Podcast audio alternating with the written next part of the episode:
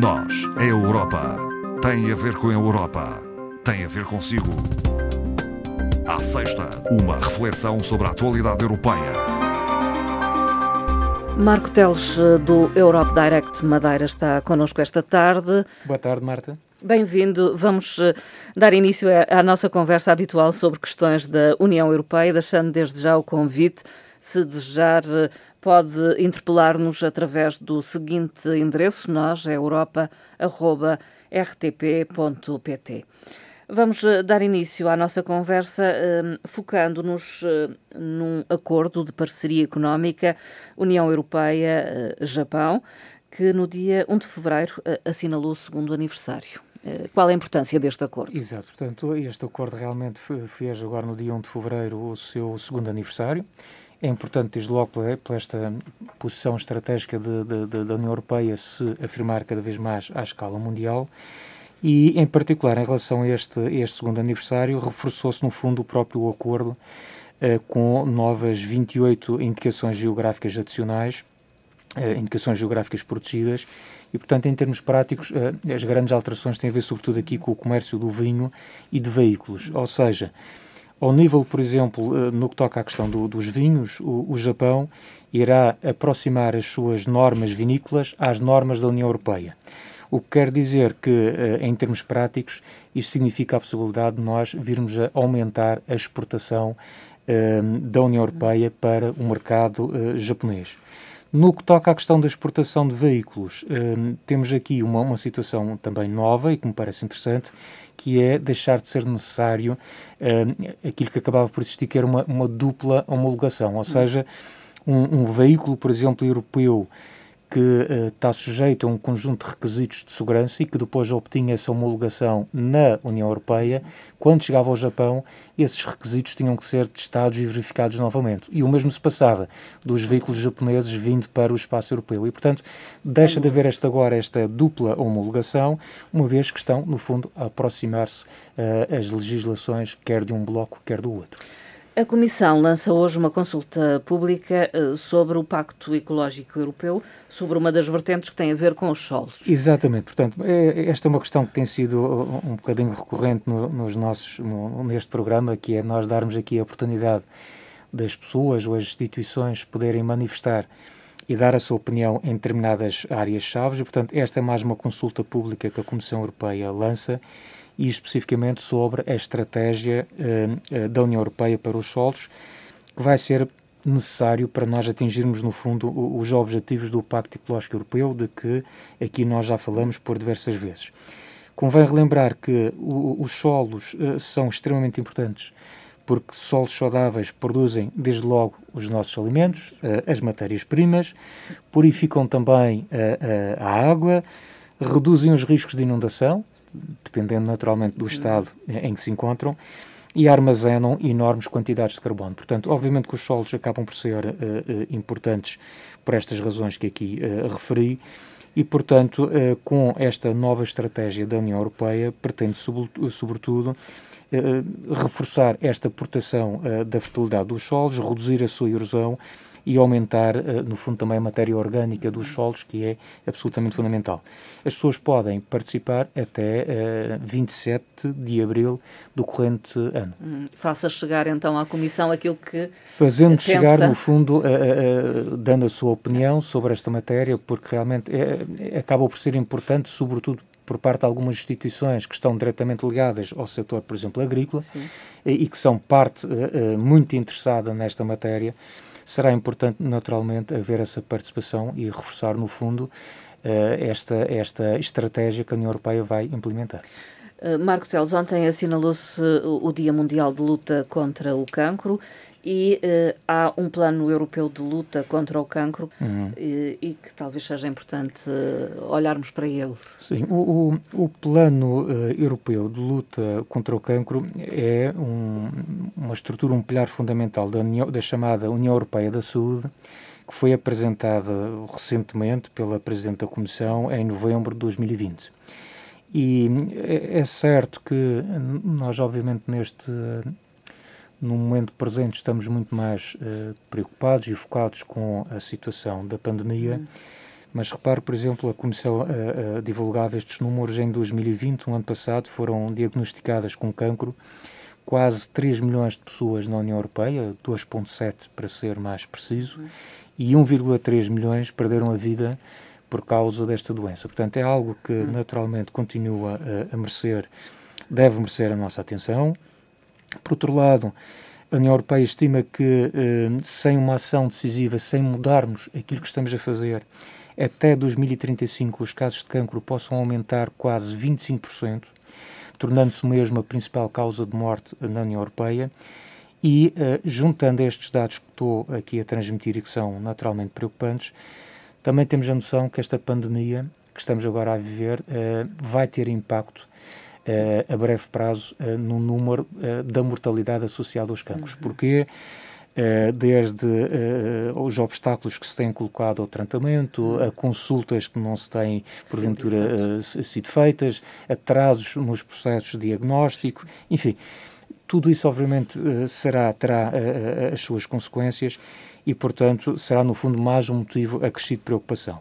Em relação ao, ao Plano Europeu de Luta uh, contra o, crão, o cancro, propriamente dito, dizer-se que uh, este plano uh, sai agora reforçado com um conjunto de instrumentos financeiros na ordem dos 4 mil milhões de euros. Uhum. Com destinos já?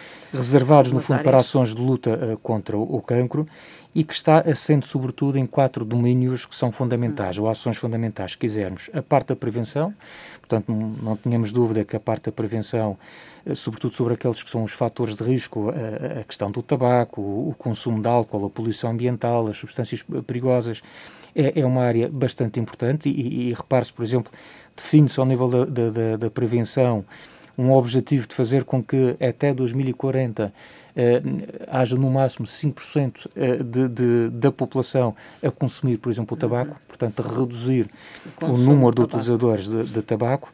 A outra área eh, fundamental onde aposta este plano é na detecção precoce, precoce do cancro. Em terceiro, o diagnóstico e o tratamento. E, por último, obviamente não, não menos importante, a questão da melhoria da qualidade de vida, quer dos doentes, quer dos sobreviventes eh, de cancro. É, só uma nota para acabar, dizer que, juntamente com este plano, foi uh, também uh, apresentado, portanto, uma iniciativa chamada Ajudar as Crianças com Cancro, que tem eh, essencialmente como meta garantir que as crianças tenham acesso ainda mais rápido hum. e nas melhores condições, quer seja à parte da à fase da detecção, ao diagnóstico, ao tratamento e aos cuidados de saúde. Portanto, um, uma particular atenção às faixas etárias mais jovens. Marco Teles, eh, começaram debates entre a União Europeia e a Rússia. As expectativas eh, aqui nesta matéria não são, não parecem ser muito altas e prende-se, no fundo, com a visita de, do, do vice-presidente da Comissão e alto representante da União Europeia para os Negócios Estrangeiros, o espanhol uh, José uh, Borrell, que irá se deslocar à Rússia, portanto, neste uh, este fim de semana, estará lá, portanto, até o dia 6, e, portanto, isto é, desde 2017, é a primeira visita de um alto representante da União Europeia há já três anos, portanto, já lá vai algum Sim. período, e, portanto, existem muitos dossiês em cima da mesa para ser tratados e que são delicados. relativamente eh, delicados, exatamente. Eh, desde logo, ações da Rússia na Ucrânia e nos países vizinhos é um, um, algo que eh, merece, obviamente, toda a atenção e preocupação por parte da União Europeia, a importância de continuar a aplicar o acordo nuclear com o Irão, a resposta mundial e que tem que ser coordenada à pandemia do coronavírus. E, naturalmente, as alterações climáticas, portanto, eh, outra vez mais uma área sem a qual nós não podemos avançar sem o contributo também dos russos. O que e... também está mais em cima da mesa, se calhar ainda os temas mais quentes, que é, desde logo, a, a questão da detenção e condenação do opositor político, um, eh, o Alexei Navalny, Navalny. Um, eh, e, e, e, portanto, essa será seguramente uma questão muito sensível, tanto mais que uh, todas as instituições e todos os altos representantes uh, da União Europeia condenaram essa, essa detenção feita pela Rússia e, por outro lado, obviamente também coloca-se em cima da mesa as preocupações da União Europeia relativamente às liberdades fundamentais hum. e aos direitos humanos na Rússia em geral. E, portanto, são realmente assuntos muito delicados, um conjunto de assuntos eh, que tornam esta visita, eh, criam aqui uma grande uma expectativa. expectativa sobre os resultados uh, da visita deste alto representante. Veremos qual a abertura da Rússia. Uh, veremos e com certeza questões. também na próxima semana já teremos algum resultado desta situação. Vamos uh, aproveitar os últimos minutos desta nossa conversa para a, a divulgação de algumas ações que podem interessar àqueles que nos escutam. A primeira tem a ver com um projeto ou uma plataforma de aprendizagem. Sim, a, a primeira. Act for Eco. Act for Eco. E, portanto, é mesmo Act ACT 4 Eco. Portanto, se procurarem na internet act4eco.eu ou actforeco.eu, Uh, entramos numa plataforma, portanto, é, um, é, uma plataforma, como a Marta eh, referiu, é uma plataforma de aprendizagem, é uhum. gratuita, que foi desenvolvida por um consórcio uh, constituído por nove parceiros europeus e que no caso português, eh, tem a, DECO eh, como representante, eh, como parceiro deste consórcio. E é um projeto que é financiado pelo programa Horizonte 2020. No fundo, o que é que se trata este projeto do Act for Eco? Ele aborda os temas da eficiência energética e da sustentabilidade e procura, através desta plataforma, ensinar aos utilizadores da plataforma como é que nós podemos reduzir o nosso consumo de energia. Portanto, não são, não são apenas uh, indicações úteis do ponto de vista de reduzir a nossa pegada ecológica, mas são uh, sugestões que se podem, de facto, traduzir numa poupança também económica uh, se nós adotarmos determinadas sugestões que ali surgem. E, portanto, toda a plataforma está estruturada em, to em torno de 14 módulos formativos, Uh, selecionando no, ou, ou, seccionados, se quisermos, em cinco ações muito específicas, que é produzir a sua própria energia, hoje é possível, não é? Aprender a gerir o nosso consumo de energia, melhorar a eficiência energética das nossas casas, é um elemento importante e também esta transição ecológica que aí vem uh, vai muito nesse, nesse sentido, ser um consumidor inteligente e manter o uso eficiente da energia. Portanto, o fator energético é de facto muito importante e através desta plataforma eh, tem lá de forma muito simples um conjunto de passos e, e, e de esclarecimentos às Sim. dúvidas que muitas das vezes nós temos em relação a esta matéria. Penso que o gratuito também é o ciclo de workshops uh, online sobre direitos uh, dos consumidores. Exatamente. A, a, a Marta tocou na palavra-chave que é gratuito. É, Todos é podem algo, aceder. É algo muito importante. E, Sem custos. E, como é que surge, no fundo, este ciclo de workshops? Como sabe, foi, uh, surgiu recentemente a nova agenda uh, do consumidor, que vem, no fundo, reforçar uh, o papel que a União Europeia tem vindo a desenvolver nos últimos anos, no sentido de assegurar um, um, um conjunto de políticas e regras uh, que, de facto, deem alguma proteção ao consumidor europeu. e, portanto, a rede Europe Direct de Portugal, portanto, uma rede constituída por, por 15 centros dos quais o, o Europe Direct Madeira uh, também faz parte.